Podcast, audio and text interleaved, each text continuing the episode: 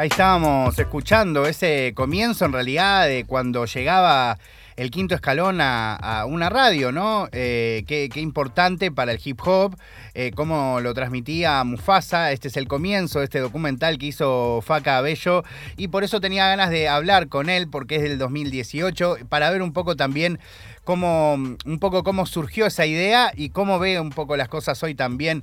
Hola Facu, ¿cómo te va? Te saludo acá. Facu también desde octubre 89.1.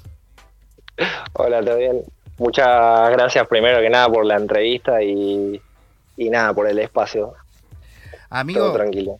realmente tengo muchas ganas de que me cuentes eh, cómo surgió todo, porque eh, honestamente, eh, yo soy de esos que consideran que el digging, como se le dice en hip hop, ¿no? Eh, buscar, scrollear, investigar, es parte esencial del conocimiento dentro del hip hop. Y realmente lo que sentí cuando encontré tu documental, hecho, o, que ahí dice el 2018 al menos, es que realmente te, tomaste un, un trabajo realmente muy grande, no solo charlando con gente, sino recopilando distinta información, distintos documentales, distintos notas, trabajos que se habían hecho vinculados al rap argentino en esa época en donde el freestyle eh, no, no, no la había pegado tanto como hoy y donde por supuesto ni siquiera se veía el vestigio del trap, ¿no? Eh, así que comentame un poco cómo arrancó toda esta locura de querer eh, juntar toda esa información. Claro, este viene por esa mano. Más que nada arrancó todo como un proyecto de sociología donde teníamos que imponer una monografía sobre un tema que nos apasione, pero darle este claramente la forma este sociológica, una mirada, una perspectiva sociológica y yo tenía dos semanas y aproveché, como tenía un buen uso para la producción audiovisual, decidí este, recolectar la información que sabía y además este, seguir indagando y seguir aprendiendo. Este, y nada, yo ya además ya tenía la visión y ya anhelaba con tener una producción de esa índole hace bastante tiempo, así que nada, aproveché y tenía unas cuantas cosas guardadas para, para que ese momento llegara. Así que más o menos surgió por ahí, por, esa, por ese lugar, por ese entorno. Me ayudó bastante la profesora de sociología, que era Flavia Angelino, este, dándole forma a unas cuantas cosas que yo quería poner o que quería manifestar, este, porque quería darle forma sociológica y quería ponerle también un poco de lo mío, de lo que yo sentía, de lo que me apasionaba del, de esa rama del hip hop. Y contame un poco, eh, ¿vos cuántos años tenías cuando fue este trabajo de sociología? 18. ¿Y cómo habías eh, conocido el, el rap y el freestyle? El rap y el freestyle lo conocí, primero lo conocí por una batalla del frescolate. Ajá. Este, ¿Cuál? ¿Cuál? La de, la de un en sí, dos en sí, tres en sí, un intento. Perfecto, la, eh, la final de él ganando en Puerto Rico, tremendo, sí. Claro. Y nada, pero hasta ahí sabía un poco nada, ni siquiera sabía de que estaba improvisando. Esa fue el primer, la primera vez que había sabido algo sobre sobre freestyle hasta que un, un día un amigo que le dicen el Chapa me, me mostró unos cuantos videos y me mostró unos cuantos temas y nada, ahí me metí a full. Ahí en ese entonces tenía también 13, 14 años y nada, y de ahí en adelante seguí yo aprendiendo y nada, escuchando mucha, mucho, mucho de rap, también este, aprendiendo mucho sobre el movimiento y tratando de indagar por qué lo hacían, qué, cuál era el fin, porque solo al principio me divertía mirarlo o, verlo, o incluso hacerlo con amigos así jodiendo, pero después entre joda y joda me, me empezó a picar un bichito de querer saber más todavía y nada, acá estoy me da mucha curiosidad saber, eh, porque como me ha pasado a mí en algún trabajo para la secundaria, me imagino, que quizás, eh, em, digo, no sé cuánto de todo este conocimiento que está claramente volcado en este documental lo, tenías y cuánto lo obtuviste realizándolo. Quiero decir, vos conocías a, eh, todas estas bandas, pues sos más chico que yo, ¿cuántos años tenés ahora? 20 años. Capo, sos un capo, amigo. Em, pero, digo, ¿conocías al sindicato argentino de hip hop? A, no sé, a em, que, aparece, ¿cómo se llama? A Yacimel, a Coxmox, a, no sé, ¿conocías como estas, estas bandas tan, tan old school o, o lo fuiste realmente descubriendo para realizar el trabajo?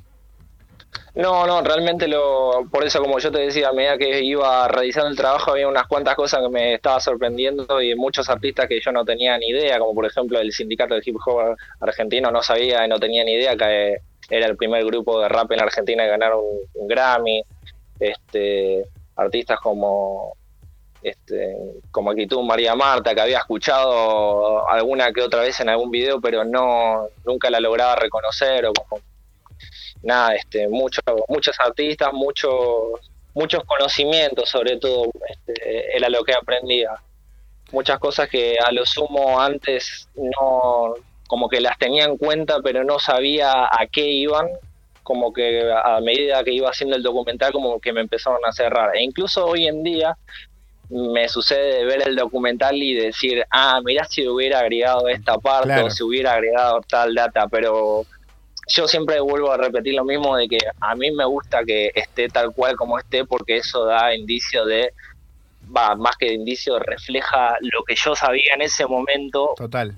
Lo, y lo que ahora me sorprende de cómo avanza todo tan rápido de que incluso este seguís aprendiendo. Total, es. No, es hermoso, es hermoso que sea ese el registro, que, tenga las visualizaciones, que ojalá que cada vez se siga viendo más y más y más. Y es efectivamente lo que pasó. O sea, no solo lo que vos eh, habías averiguado, sino también bastante eh, lógico en relación a la época en la que salió.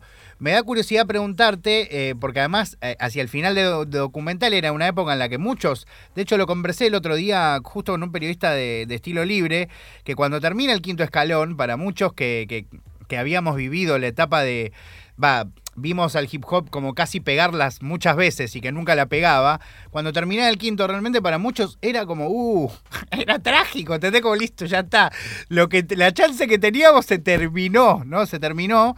Y un poco el documental va con eso y, y me da curiosidad preguntarte cuánto tiempo entre que sacás el documental eh, y que empieza a explotar efectivamente todo hay. ¿Cuántos son? ¿Dos meses, seis meses, un año? ¿Cuánto pasó? Y unos pares de meses. Yo supongo que empezó a reventar todo, toda la escena con ayuda de artistas este, que habían surgido inclusive del quinto escalón, de la música urbana y también ayudado a la potenciación de la FMS que estaba teniendo una gran trascendencia en ese momento. Y calculo que eran unos pares de meses antes de que sea la final de la FMS, por ponerte algún tiempo. Total, total.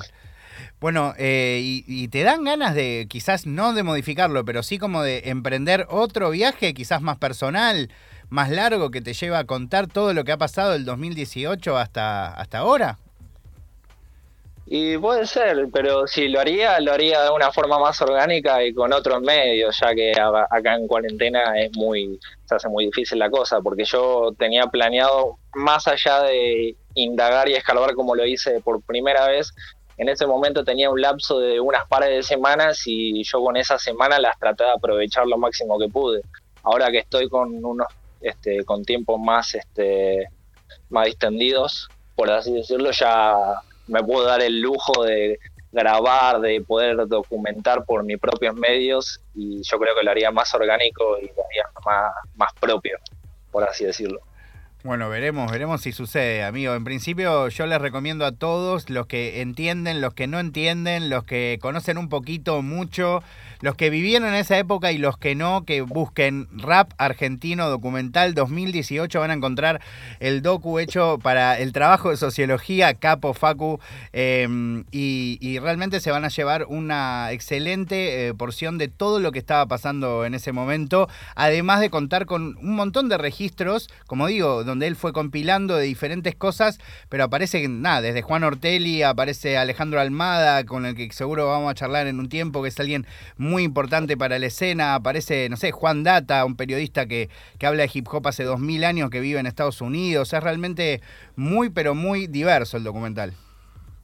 Sí, sobre todo el documental lo fui orientando a cómo se veía o cómo iba, venía evolucionando el panorama en Argentina, porque en sí se nota mucho en el documental que se ve abocado al freestyle y cómo el freestyle fue evolucionando y gestando lo que hoy en día fue. Y yo creo que personalmente yo no creo que sea este, la base fundamental del rap en sí, el freestyle, pero en Argentina fue un impulsor muy fuerte y yo creo que no lo podía dejar pasar por de largo o lo tenía que obviar. sentía como que, no sé, sentía la necesidad de tenerlo presente. Y por eso yo creo que no, mi documental no, no sé si sería la base para que alguien lo mire y ya entienda de repente todo lo que viene surgiendo, qué es el rap en sí o qué es el rap argentino, pero yo creo que es un paso. Es una muestra, es una muestra, amigo, es la tuya, que es un montón. bueno, Faca, te, agradezco mucho la, charlita y seguro nos, nos conversaremos hacia adelante. Te mando un gran abrazo. Sí, seguramente. De nada, otro abrazo muy grande. Gracias por el espacio. No, por favor. Ahí estábamos hablando con Faca Bello. Si te interesa, buscas eh, documental Rap Argentino 2018 en YouTube. Lo vas a ver ahí de una. Eh, te lo, ves, lo puedes ver tranquilo mientras te comes algo. Y lo disfrutás y aprendes un poquito. O recordás o, ves por primera vez algo que no tenés ni la menor idea. Vamos a cerrar con una canción eh, que se llama Al Oeste, que está de 7-3 Pack. ¿Por qué pongo Al Oeste? Primero porque 7-3 Pack me encanta, es la canción más nueva de ellos, y a la vez porque mucho de todo el gran movimiento del hip hop argentino nace en el oeste, nace en Morón.